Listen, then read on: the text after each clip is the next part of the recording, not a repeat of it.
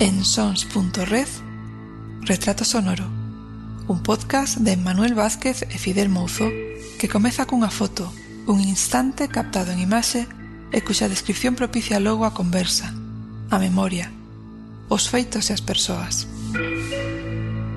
Episodio número 5 da serie Verás, verás que te vou a contar co Ti Martiño en Retrato Sonoro de Sons Podcast.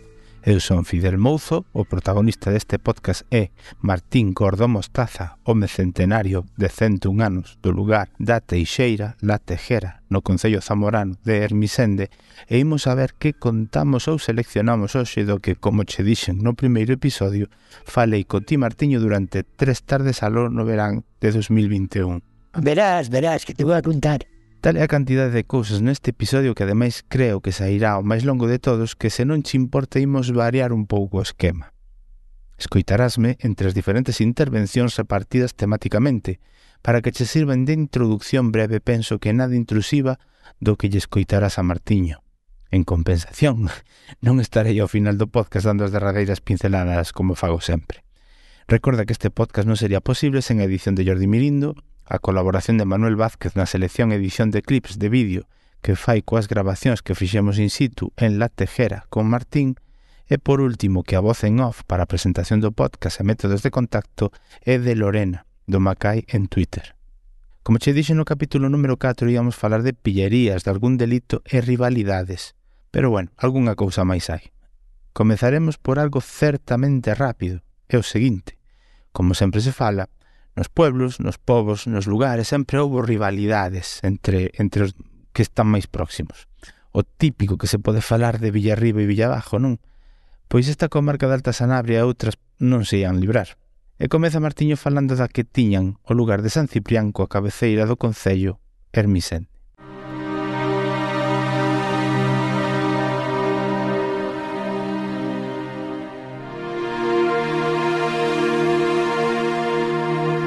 pero, sin embargo, levábamos mellor coeles que cos de Hermisende. Sí. Cos de Hermisende, aquí, os pueblos estos, por cos de Hermisende, creíanse que o ser a cabeza de, do municipio Hermisende, que eran superiores aos outros. Claro, claro. Sobre todo os cos de Santipián andaban sempre Cordei que... Somos máis cercanos. Si, sí, somos máis cercanos, non se podían ver. Un ano, recién feita a carretera, anderon arreglando para a festa, para fazer o baile, como antes eu, os pueblos, as calles eran chuceiros, non eran calles, estaban sin empedrear ni nada, ao contrario, cada un fadía a súa porta, ou mellor ali un hueco para que se fidera algo de esterco para botarla a un prado, a unha leira e tal, pois anduveran os dermixenda arreglando para facer o baile, arreglando aquilo un pouco, enchendo de terra, pedras. Viñeron de noutos de San Cipián cun arado destos típicos. e arreron. que eran faenas que se facían mutuamente. Andaban sempre a traía, a traía. Os cos outros era, levábanse mal, va. Madre mía. Quizéis no anterior podcast poderíamos ter escoitado falar a Martiño do contrabando, cando falábamos da, dos carabineros, da Garda Civil, pero preferín facelo neste que escoitas. Cal era o tipo de contrabando que había no lugar? Martiño non lle dá moita importancia, xa os coitarás, pero eu penso que é porque é sabedor de que a necesidade era máis importante que o valor do traficado de maneira ilegal. Os carabineros tiñan unha razón de ser nesta zona, porque había moito contrabando. Por aquí non creas que... No. Por esta zona. Hombre, Sempre houve contrabando, pero en pequena escala. Sí. Eu, por exemplo, fui cantidad de veces a Portugal e a sempre traía, por exemplo, o, o contrabando últimamente que era o café. Uh -huh. Esta zona non se adaptaba moito tampouco ao contrabando, porque tiñas que ir a Braganza un día a comprarlo. Tiñas que traerlo a un punto da raya, por aquí houve un, un par deles que empezaron a querer meterse eso. Pero era eso, iban a Portugal, traían, por exemplo, 20 ou 30 ou 40 kilos de café a espalda, un fulano. Ibas con 30 ou 40 kilos de café, ibas a ganar, por exemplo, 5 escudos en, en kilo. Daban todo ali o que sabían que era un trapicheiro, como les decían, daban todos ou tres escudos máis económico que lo vendían os detallistas ali. E entonces ibas, collías 40 kilos, tiñas que os deixar escondidos na serra un día. Descondíalos ali e aí ibas, polo que me contaron a min dos rapaces que pensaron que iban a, a fazer negocio co el, pois deixaron, levaba, eran tres, cada un 40 kilos, despois tiñan que ir un día a buscar quen los comprera. Sabían que había fulanos que se dedicaban a eso, a compralos, e a despois eles revendían a son a un que ya traballaba en maior escala que eles. Pero chegaron ali, e claro, foron de Iquerra Queixo a buscar comprador. Dixeron, coi, mira, aí en Terroso, pois hai un que se dedica e tal. Foron alá, sí, sí, traerlos. Chegaron ali, deixeronle cada un o que levaba, bueno, que los pagaban cuando los pagueran eles. Que pasaba? Foron tres ou cuatro veces para cobralos, que non los pagueran inda él, que isto que tal, hasta que os homens tuveron que los dar polo que quiso pagar lo último, tuveron que deixar porque claro, non le resultaba. Para ganar 60 duros tiñan que andar tres ou cuatro días, ya non le era comercial aquilo e tuveron que deixar. E entonces aquí os pueblos, eu iba a Portugal para o consumo, porque nós en casa sempre se desayunou desde pequeno con café. Café con leite era o, uh -huh. o desayuno corriente. A mí terminabas mo cabel, o café, os guardias mismo que estaban aquí, levábame que moi ben cueles, e como sabía que, por exemplo, o que iba a traer un kilo para o seu consumo, non se metían coel, porque non había eh, negocio. Iba a decir, coño, mañá é eh, feira vou ir a buscar un kilo de café. Bueno, pois vete, e traía un kilo ou dous de café para min, o outro traía para o outro, outro ao mellor encargábalo a un amigo que tiña, por exemplo, no, nun pueblo, e oi, traeme un kilo de café, e a tal día levasmo a, a raya que veño eu a buscar. Ya, pero así é que por exemplo, compre dúas vacas ou eh, ya o que era co contrabando en maior escala, ah. aquí non. Pouca cousa, non? Pouca cousa aquí de, de ganado, porque a min si me dixeron que na pola zona de de, de, de Sanabria, pero xa Sanabria, ah, Baixa Sanabria, ah, sí. Puebla, toda esa zona. Sí, que para a parte de Río Notra aí, claro. para aí sí. Sí que había de, de ganado. Sí, ¿no? sí, ya decía, sí. Porque nunha ocasión Acórdome, eu era pequeno entonces. Aquela noite, a, o día de Nochebuena, tocaba de servicio meu padre, que en paz descanse, já estaba a noite chovendo. Já tiña un amigo aí en Villariño, que tamén fora cara guardiña portugués, Ya cando habíase algún negocio que aquel tempo ainda pasaban algún ganados e tal. Había un gitano aí en Villariño que le chamaban o de, E cando había así que tiña sospecha deso, collía mandada, collía unha nota e dicía, ben, vai a casa do gordo e entregas isto a Teixeira. Uh -huh. E a viña, e acórdome, estábamos para cenar e a chovía, cando se presenta o gitano feito unha sopa. Ora mandou un señor Sabes que pasa? E traxe unha nota. Cando abria, que iban a pasar cuatro novelos aquela noite. Dice, por tal sitio van a pasar cuatro novelos. Con meu padre había un cabo aquí que era da, da Armisende, naturales. Da Armisende levantouse e a cabo pasa isto. E mi cago. Pois, ala, pois non temos máis, máis medio colleron o outro carabinero que estaba co el, o cabo, e marcharon a serra porque tiñan a posta que le chamaban a demarcación que detiñan, que era de tal a tal marra, unha pareja. Tiñan que pasar por ali e a toda a noite estuveron, houve unha contraseña que souberon que houbera un, un soplo de que iban a pasar por aquí, e aqueles cuatro nevelos, pero usted digo, pasaron aquela noite, pero foron a pasar por Río, decían que foran a pasar por río Negro. Claro. Cambiaron a ruta, e a, era eso foi as últimas. Xa temos falado de médicos, pero a falta de cartos e a inocencia de quen busca desesperado solución a dores reumáticas ou algún tipo de enfermidade crónica, ás veces facía recurrir ás persoas curandeiras, tamén se lle denomina menciñeiras. Isto funcionou ata hai ben pouco. De feito, estou seguro que ainda hai por aí casos de intrusismo profesional e médico. Eh, o problema desto é que penso que hai certo risco para a saúde pública. Pero o que nos vai a contar Martiño eran outros tempos. Pero, agarda, que o propio Martiño descubriu un Euskadi que tamén tiña certos poderes. Contacho co seu particular humor.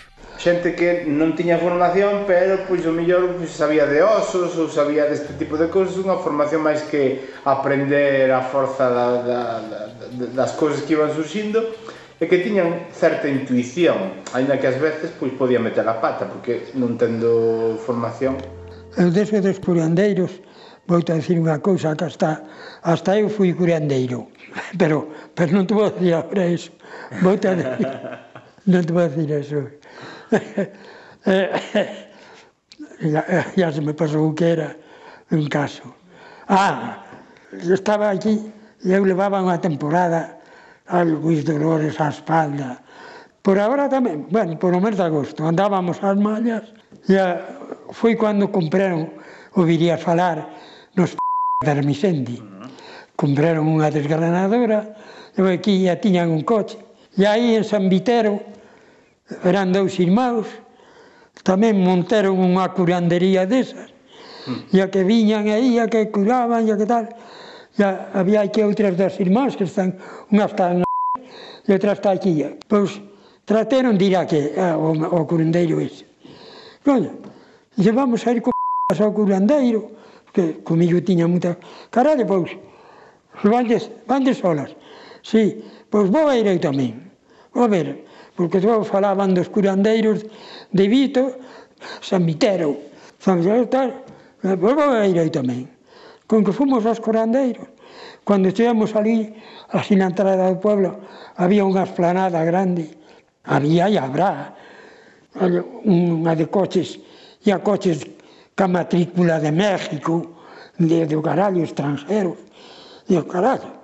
Dice, pois, pues, son todos que vienen a, a, a los curanderos, a los, a los hermanos, Oh, oh, hacen curas y tal. Bueno, pues vamos a hablar Cando chegamos, era a planta baixa, estábamos dous ali, e había, eu que sei, a xente que había ali. Eu, elas quedaron ali, e a dime a min o, o do coche, do, que fomos co coche dos foi o que nos levou, dime, pois vamos aquí, ele já fora con algún máis del Misende. E, a, e vamos, hai que a tomar un vaso viño, e que hai unhas mulleres que ten algo de taberna, A taberna estaba mesmo na frontera portuguesa. Desde a cociña abrían a ventana e escupían ya para Portugal. Estaba na mesma frontera. Con que estábamos ali, digo leo as mulleres, bueno, e estes te. como ten isto así, isto de curandeiros, e a curas que dice que ten vido, hasta médicos e tal. Dice, bueno, Es que yo, mire, no sé lo que, lo que serían, pero estuvieron cuatro o cinco años estudiando para médicos. E a que se conoce que fideron alguna trastada e a que os boteran. A boteramos, claro, non pudéramos ver. Pero entonces, pasado o tempo, eles se conoce que viron, que coño, vamos a ver se si explotamos a vida desta maneira, eh, curando o reuma ou eso. Non podían facer recetas. Eso non podían recetarte nada. Podían facerte recetas nun papel cualquera, pero con que fomos, eu carallos, claro, pois fomos para ali. E, mira, e esos, aí esos coches, esos, son extranjeros todos, e a esos non le cobra.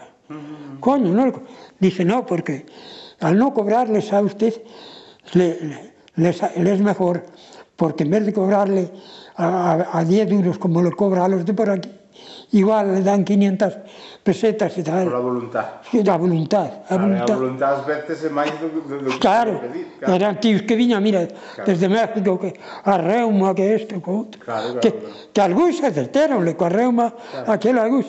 Pues, bueno, eu, o que vou a min. Bueno, a ver, que te pasa? Pois pues me pasa esto e esto, la columna vertebral, que yo noto aquí unos dolores a los riñones, empezan a tocar a los huevos, dice, Nada, tienes dos hartas torcidas. Araño, dos hartas torcidas.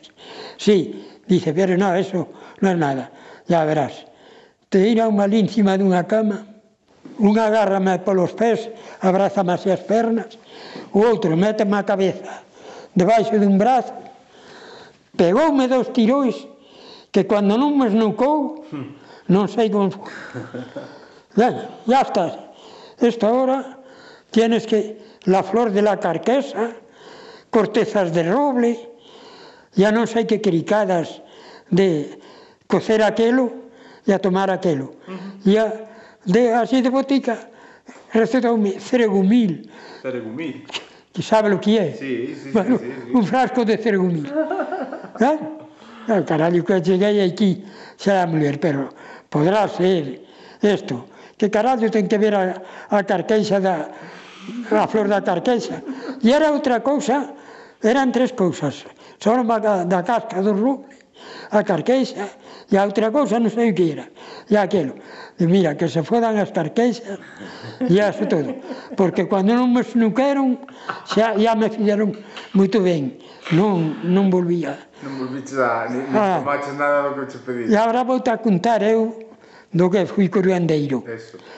Eu estuve en Lequeitio nunha casa dun, dun señor que era o, os pais, el non era. Eran os amos de por ali, estuve, tiña unha granja de vacas, oito de vacas, nin era granjas. Era porque tiña moito diñeiro, e decíalo eu, pero don ele era ingeniero. Eu, don se a usted se la granja de vacas, vacas, sale empeñado, si no gana para pagarme a mí. E logo saltaba a muller, Martín, si ya lo sabemos, que nosotros perdemos, pero tenemos el capricho de tenerlas. Digo, bueno, el capricho está bien, a mí no me importa, pero yo como rentable esto no lo, no lo veo. E claro, tiña algo de huerta, para min, ya para él no, él non, non era para vender nada. Tiña máis por min, ya, aquel capricho de ter as vacas. E ao mesmo tempo, cuidaba o caserío, porque él vivía en Bilbao. Ah, o casería era eu tiña, as vacas era eu que. Era o día 12 de octubre, acórdome ben.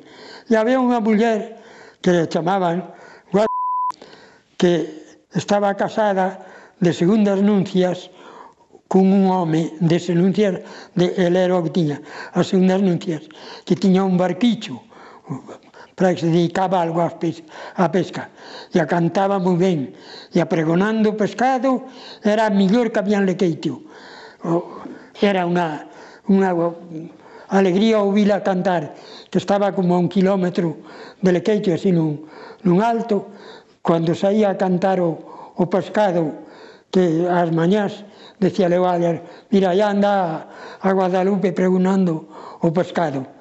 Era a que mellor pregou pregonaba o pescado. Bueno, pois, era, día, ora, tamén era aquele ali no, ao caserío, os patrois, cando querían limpiar a vivienda deles, chamaban a para que le fidera a limpieza da, da caserío. E aí vas por ali, brandanos, tiñanos, como ela decía, era a familia que tiñamos. Uh eh, -huh. eh, estos son familia. Mira, era unha cousa. Co pulpo, cando fomos nós ali, non o comía naiden por, eh, en Lequeitio. E a Lequeitio é un puertiño pesquero que vivía deso, uh -huh. pero pulpo non comía nadie. No, no e ela ah, que se enterou, pois, cando algún barco traía algún pulpo, e acolleu o teléfono, Martín, que baje, Ángel, que hai un pescado dese que os gustaba vosotros. Claro, lle unha vez, levou tres pulpos que era, pesaban vinte e tantos kilos entre, entre os tres. Era así, cando se puñan de pé, sí, sí. me cago no le... Que botémolos na fragadera e estaban vivos. Uh -huh. E puñanse de pernios, daban ganas de escapar, porque de, decían que si te botaban os tentáculos aqueles, con que chamemos a un rapaz do outro caserío que viña moito e falaba dos pulpos que les iban a collelos a, a unha, unha playa que había ali que le chamaban a quinta e a dice que cando vían algún e que le metían unha uña non sei donde e tal e en cuanto se le rompe la uña esa ya perdían a forza non Pois, oi, Pedro Mari, ven que tenemos uns pulpos. Meu rapaz, efectivamente, colleu, tal, tiramos para ali. Bueno, foi Ya dice, a ver se si le sembraría, se si le deixaría o, o, pat, o patrón sembrar os calabacines ali. E o coño, pois pues, díselo a p... Pois pues, yo non te voy a dar la tierra que no es mía. Seguro que te deja. Yo te los cuido. Eso. Bueno, efectivamente. Foi, sí, pois, pues, árele aí un, que va e cucha que ahora aí e que, que sembre. Efectivamente, veo, sembrou ali e o sembraban moito. E a, tiña os calabacís o día do Pilar, subiron ela e outra compañeira, chamaban subiron e eu estábamos o outro do, do outro casaría que viña moito a, a traballar ali, estábamos no establo, cas vacas sentadas ali, falando e a os vasos. Cando ven correndo a muller, miña, que en paz descanse, ui, ven, ven, ven, ven que caeu a, a Caeu aí na escaleira na beixada o, o para a Paraguarta e a de romper unha perna que non se move. Vamos ali, con que efectivamente ela era moi, era máis cachonda a ti aquí, daba gusto. Coño, que te pasou, guad... Nada, que se ha jodido o pie. Pero como se ha jodido o pie? Sí, resbalé y se jodió el pie y aquí estoy. Se ha jodido, ¿cómo? Sí, sí, está roto. Bueno, pues vamos a ver. Collímola entre os dous, ou collera así, en, como le chamábamos allí a, a Silla de la Reina, uh collera así, digo, oye, que ahora te voy a meter mano a la potota. Eh, dice, era así la mucachunda. Dice, mete la mano por donde quieras. bueno, vamos, en la cama. No, no, no, no, a la cama no. Ahí en la piedra esa y llama a un taxi. Digo, coño, vamos a llamar a un taxi. Está aquí el sobrino, que, que era maestro, un sobrino de Azul, que está en Castrelos ahora, ¿eh? uh -huh. está ya jubilado. Uh -huh. Está aquí, como se, está, se llama uh -huh. también, ya trabaja. Pero, a ver, con, toco el perro, yo. Efectivamente, notábase que estaba reto. Digo, mira, yo voy a ponerte una venda hasta que bajes ahí y después de un Isidro y ya que te, que te lleven para, el, para Bilbao a, a, la clínica, pero para que no te baile tanto el pie y así no sufres. Pues haz lo que quieras. Collino ah, quise también meter a, a Sastre, como se va a decir, tal, tal, tal. me dar ver. Eu eh, non, non pensei que arreglara nada, ni cosa ninguna. Puse la venda, E, bueno, pues agora metemos este no coche e allá baixas donde don Isidro, don Isidro era o médico do pueblo, ya te quitará este la, la venda e que te ponga unha inyección para el dolor e para, para Bilbao. Pero vale, metimos no coche, deixamos ali ao médico, e que te pasou? La apellidábase igual que ela. Que te pasou? Dice, pues, que he caído e he jodido pie. ¿Cómo has podido pie? Sí, he, roto. Dice, bueno, pues a ver, con que vivo, vivo que estaba ben vendado, que vendar sabía que lo vendaba bien. Un cocolleu o pie, tentó. dice, ¿quién te arregló isto? Pues, que me arregló? Me lo arregló aquí, Martín. Dice, tú has estudiado medicina. Digo, yo, la, la medicina que estudio yo es la de las vacas allí, toda mi vida del campo. Dice, pues mira, yo mejor no lo hago. Que le vaya así y en la clínica que le levanten esto y ya que lo arreglen como quieran.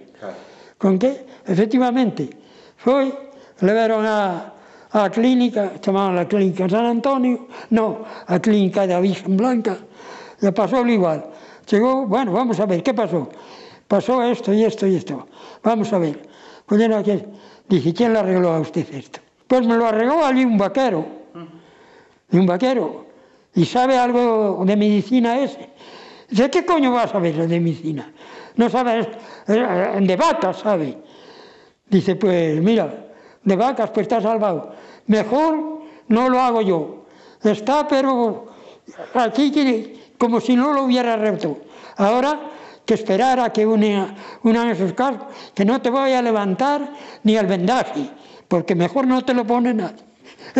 Eh, decía Leo, oh, que decía, oh, mira, ya entiendo algo, me voy a meter curandero cuando, cuando se hace alguna ruptura. Me voy a meter curandero. Eh, eh, non sei aquí, pero en Galicia os que facían eses traballos chamaban de compoñedores. Sí, sí, hai os que, compoñedores, non? hai os que entenden moito. Claro, claro. Hai curión de que ten... Bueno, non sei se tú o virías aí na Armisende. En Armisende houve un que era un... Aquel era célebre por muchas cousas. Decía que, que era entendía de médico, e a meteuse por aí por Portugal, eses pueblos, tiñan como unha eminencia. Ah, sí.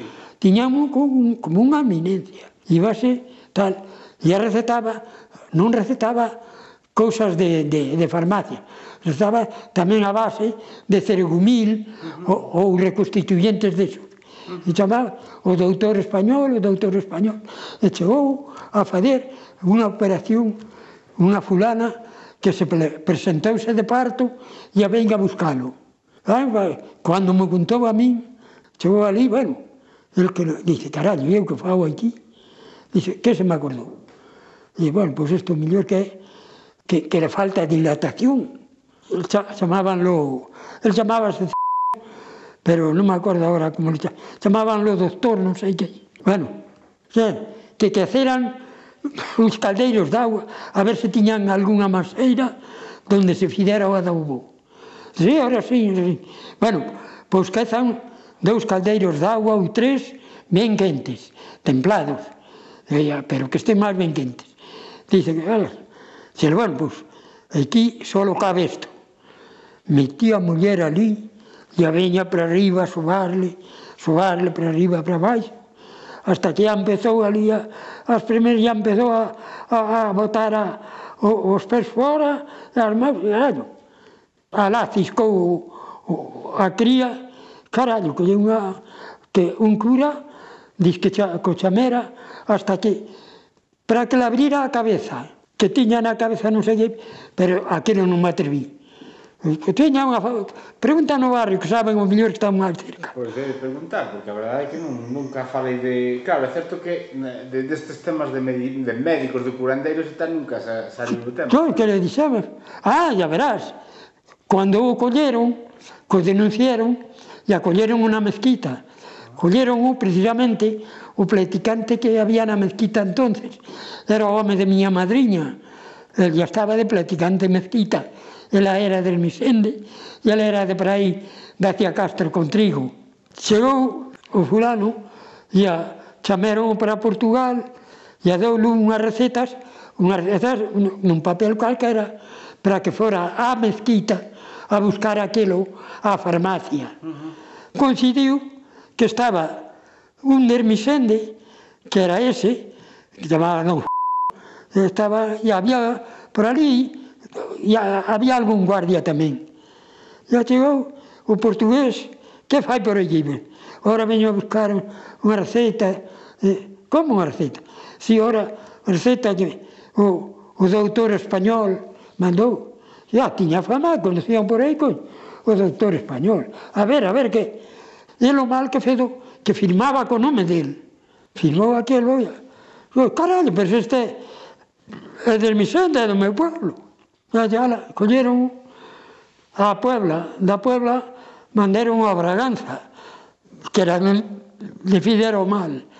Mandaron a Braganza e o director da presión tiña un fillo, creo, que non se movía da reuma, non se movía para nada da reuma.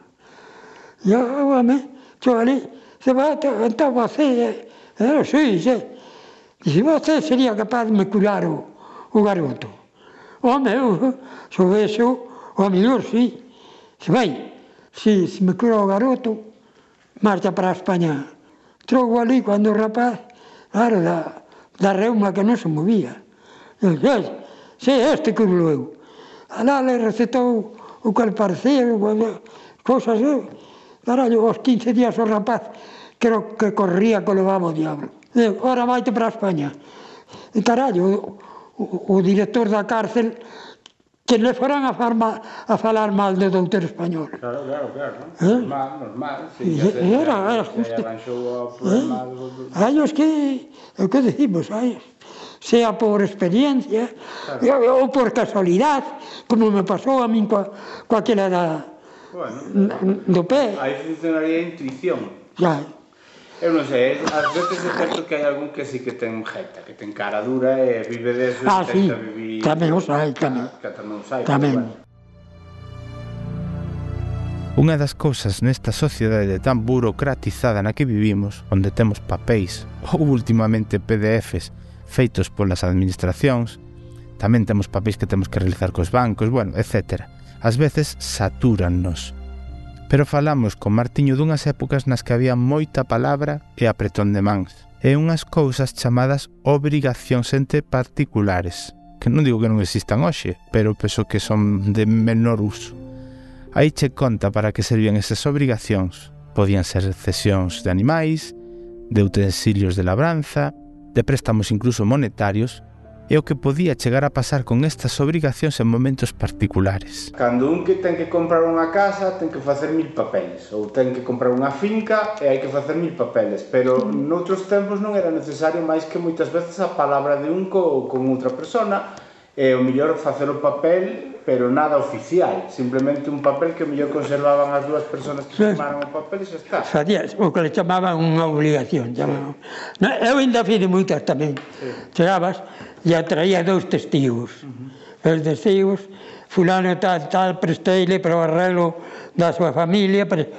non podías pe, pe, prestado, porque non tiñas patente de prestamista. Uh -huh. Tiñas, dejé tanto dinero, pero deixábaslo, por exemplo, o tanto por cien. Uh -huh. Sin eso, ya tiña, non podías poder tampouco a, ah, os réditos. Uh -huh. en, en vez de por tú prestabas a min 10.000 pesetas, vamos a, ya, aquel o ano, os réditos alcanzaban a 12.000 pesetas, non podías por préstole tanto ya te, de intereses ten que me abonar tanto. Puñas, préstole 12.000 pesetas, o sea, deixole 12.000 pesetas para arreglo da súa familia. Ajá. Non podías por o, o, os intereses, os intereses, porque caso de litigio, o outro podía presentar e encima de prestarlos, pois tiñas un disgusto por, por eso de que non tiñas que patente de prestamista, ya que era unha un roubo ao Estado, aos bancos. Claro, eh, claro, o sea, había que facer os favores. Arreglabaste nos pueblos desa forma, claro, e a, claro. viñas, firmabante dous testigos, en como aquelo, ala, unha obligación que daba ali, viña cando podías devolverlo, viña veño, veño a, a liquidar cuentas, bueno, mira, non te podo acabar de pagar, que te estás de ver tanto, bueno, pues, facías outra obligación, rompías aquela, Ya, así se arreglaban a xente, non. E, no. esa mesma forma de actuar era cando se vendía unha casa ou cando se vendía unha leira ou non sei se aquí os castiñeiros tamén, os castaños, sí, sí, sí. tamén eran así, non? Sí, sí, todo, todo. Todo así con, to... con testigos, con un papel polo medio, xa está. Fadías un papel e valíate. Mira, eu o último que fiz aquí foi a un veciño de aquí que era un matrimonio solo e tiña unhas sobrinhas aí e o matrimonio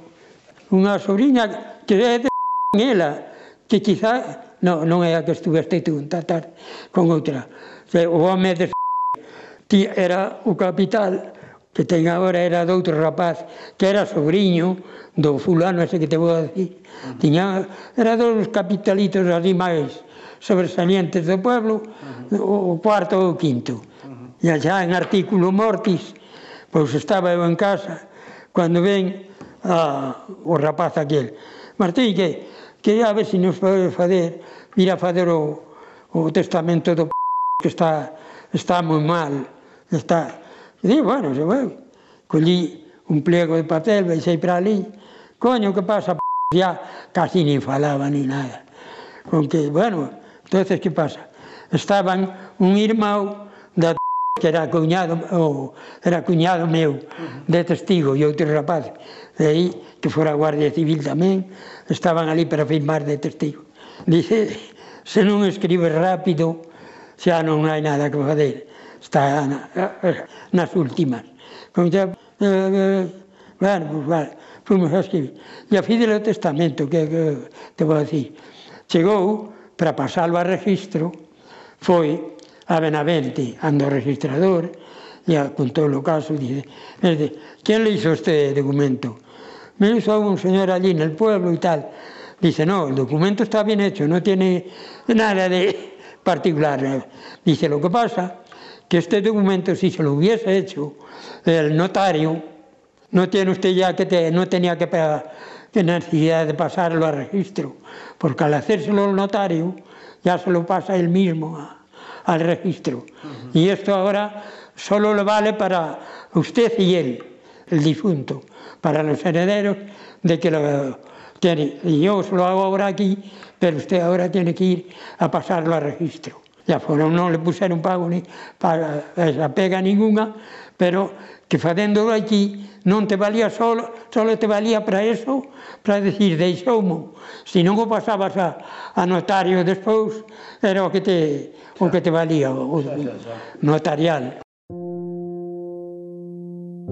había aquí un carabinero que era o abuelo de a madre de, da muller túa, que era de Edroso. Sí.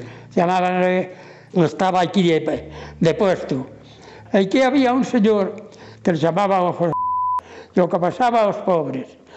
Foi aquel señor, ese señor, había o, aquí na región non había un banco, non había un banco.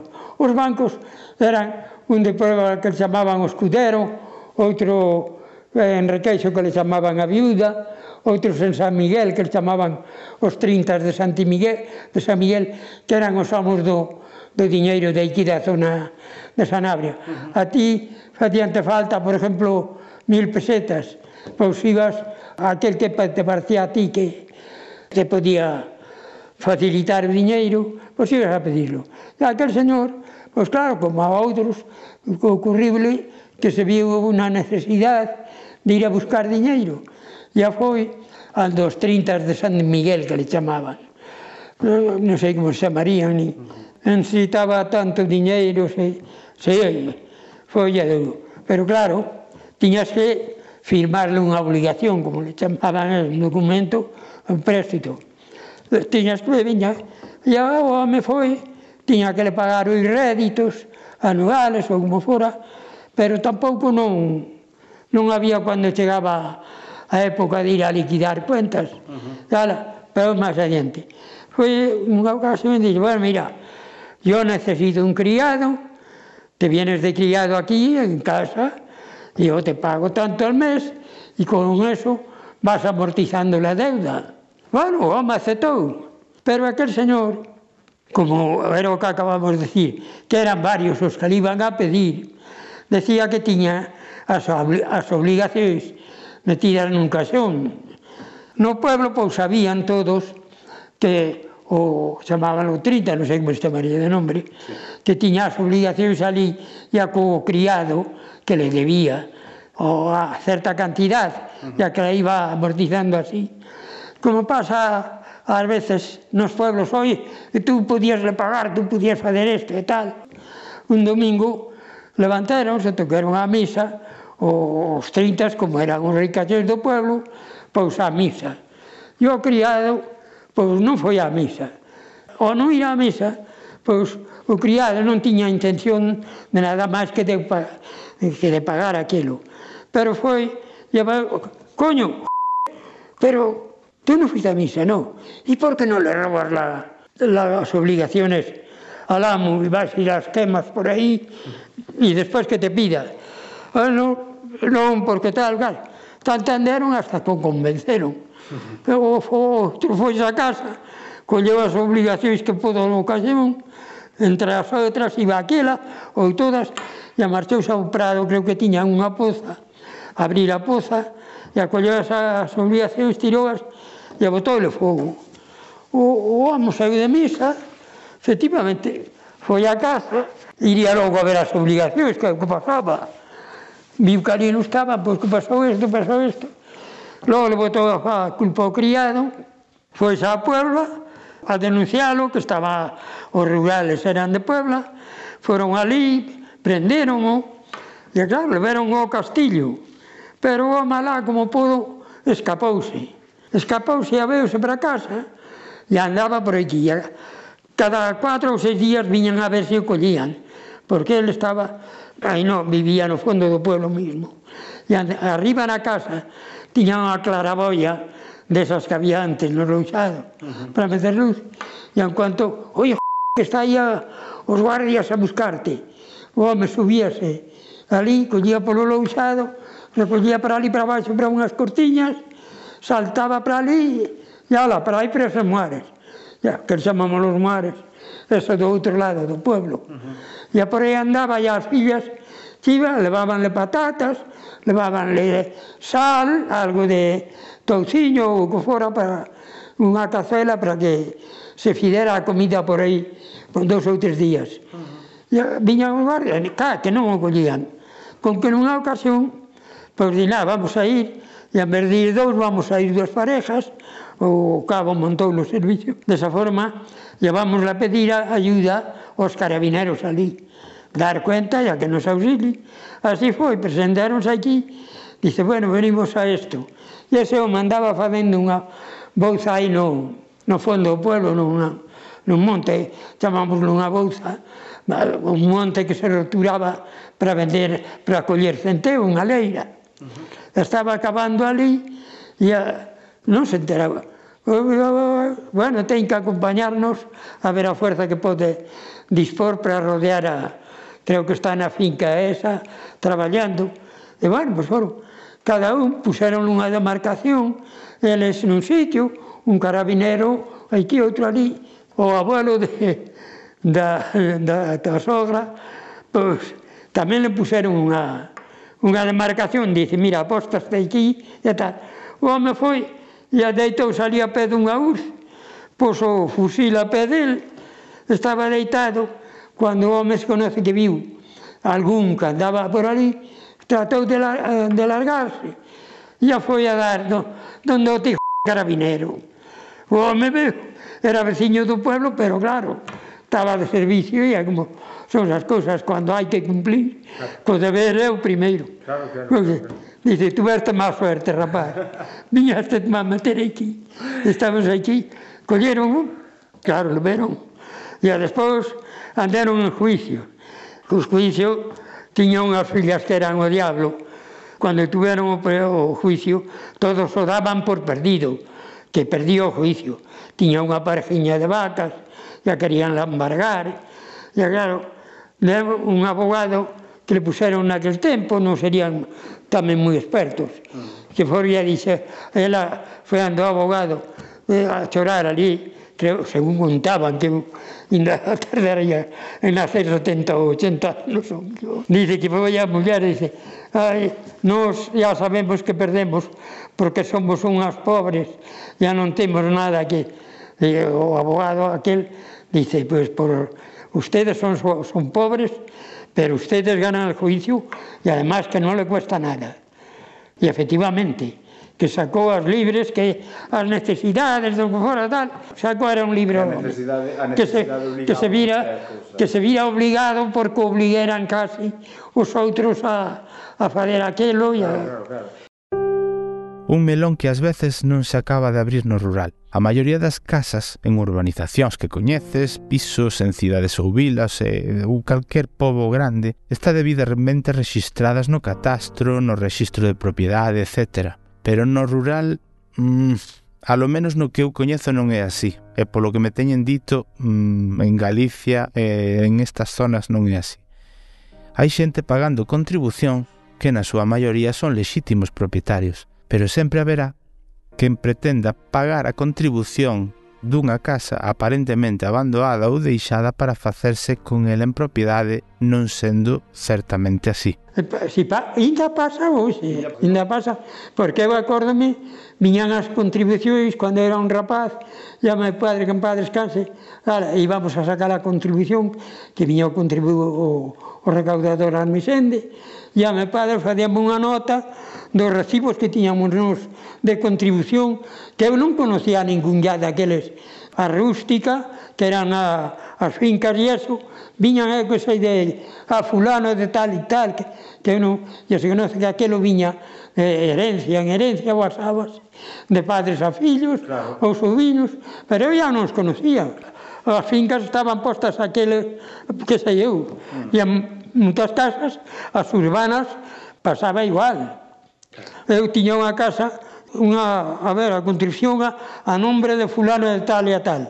E, coño, daba tú, para pasar, pagabas hasta que viñera outra contribución e a viña outra, outra, a viña co aquelo, e, o, o Estado cobraba, tú pagabas, arreglabas así, que ya digo, o 90% das casas nos pueblos ocurría eso. A min unha das cousas que me chamou a atención cando pasou nos ese, ese tema xusto con esa casa foi que lle decía, pero como ten que demostrar unha persona se a casa é súa ou non é súa se están pagando as contribucións, o que me está dicindo sí. usted. E decíame, ti podes coller mañá, dixeronme en, en Puebla, estar pagando contribución do castelo de, de Puebla, pero eso non quere decir que ti sexa teu. Sí, sí, sí, sí. É así, porque... Mira, aquí agora tenga un rapaz tiraron a comprar unha finca e tiraron unha casiña que era dunha muller que se casera aquí cun carabinero en tempos, chamaban los e chegou a tenente, vivía na Puebla, e o capitalito foi lo vendendo meu padre, que en paz descanse, eran compañeiros, uh -huh. e a, vendeu aquela casa tamén, e a, o, o, o, o, que, o que dices tú. Houve un veciño ali que chegou e a, tiña a casa pegada.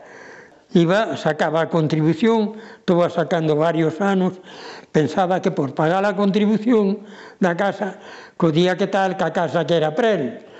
Pero xeron, compraron a casa cando se deron co aquela, coño, no, él quería agarrar a casa porque pagara a contribución, pero, dice, no, usted pagou a contribución, pois, pues, agora si la queren abonar, que la abonen. Claro. Pero Eso non le dá derecho por haber pagado a contribución, non le dá derecho ninguna finca, puesto que hai personal que justifica que a casa non é non era vosa. Claro. Eso eu podo pagar a, a contribución túa porque por faderte un favor. Claro. De, coño, está en Buenos Aires. Claro. Coño, vou pagando a contribución, ese non volveu, queda a casa para min. Claro. Pero hai un que dice, no, a contribución é, é o xa, A finca era a casa, neste caso, era de fulano que moriu en Buenos Aires.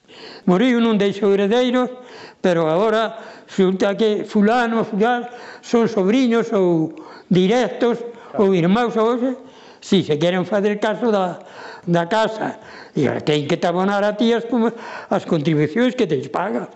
Pero a, a ti non te dá derecho a, a decir que porque pagué esta a contribución a casa é para ti, iso nada. Os pinos. Ai, ai, ai, ai, ai os pinos. Xa no propio audio escoitasme sobre algo que me chama a atención destes lugares. Moitas persoas, tanto de novas como de vellas, ían a plantar pinos ao monte. Pero amigas e amigos que escoitades, aquí nesta contorna, ou polo menos no, na contorna máis próxima, non hai pinos. Queda algún na canta, no padornelo. Conta Martiño que foi un ingreso importante, pero que estivo a punto de costarlle un disgusto ás xentes destes sitios co réxime de Franco. Por qué? Este será o último corte deste Verás Verás que te vou a contar co ti Martiño. Na seguinte falaremos da época na que Martiño foi alcalde na Teixeira, algo que, como verás, non era agradable nin agradecido. O, o dos pinos é, é unha cousa que a verdade todo o mundo que, que, que poden falar sempre me falou, xente da súa xeración non, sí. tan, non tan maior como usted, pero sí. bueno, un sí. poquinho máis novo sí. pero moito máis novos o mellor, pois que sí. andan rondando 60, sí. 70 ou tal, sí. sempre o de ir aos pinos, ir aos pinos, ir plantar pinos. E o caso é que eu miro e non vexo pinos. O, os pinos hai que empeceron polo ano o 50 Vin eu aquí no 53, no 54 empezaron a por aí que os pinos. Uh -huh. Por aquí no, na demarcación de Hermisende foi onde se empezaron a por, e a nos aquí para baixo empezaron aí. E entonces, pois, pues, e nós vemos casi vamos os pueblos á cárcel, porque, claro, era unha estafa. Ya non me acordo se si eran 40 pesetas ou non sei quanto ganábamos de jornal nas, nas 8 horas. Pero davante a escoller. Si facía as cuevas de 40 por 40, pagaban tas a 48 céntimos. E a facías, por exemplo, 200 covas ou 300 para sacar 100 pesetas. E a de capataz andaba un rapacito de Hermesende que tiña 16 ou 17 anos, que era amigo do, do guarda do forestal ou que fora, nombrou, e acá, que pasou? Empezábamos, e acá, todos queríamos ganar as 100 pesetas, pois a fader covas, pero tantas se fadían ya que nin fadías 40 os de 40 por 40, nin tan siquiera 10 por 10. Dabas unha fachada noutros sitios, hasta puñas dúas pedras, e ara, e chegaba a tarde, viño o, o, o rapaz, pero quantas copas fedo? Fiz 300, ala, apuntábate. Pero veu por aí o, o jefe, o, o guardamontes, cando viu aquilo, pero se aquí nin hai cobas, nin hai nada, nin hai desto. E a voz cantante levaban a os de Hermisende, porque era a maioría, eran os que iban. De aquí íbamos se, oito ou dez. Se, isto non pode ser, como vai? Se aquí non escarveron, ibas facías un, unha rebuñadeiriño na terra, ala, e outro, non sei se era cada dous metros, ou, e a, de, a cordón tamén outros dous, unha cosa así. E a, pois non, non se pode... Isto hai que parar os traballos. Claro, xa unha mañá vamos ao traballo ali, cando o encargado, o guarda forestal, bueno, non se pode trabajar. Os de Hermisende eran os máis alegres, non empezaron a protestar ali e a todos, isto non pues, pode marchar para casa, que isto non... non yo, ah, aquí isto non se pode pagar porque, coño, tal, a ver onde están os ollos, tal. Denos que, coño, chegamos en casa, nada, e non, nin pagar, nin carallo.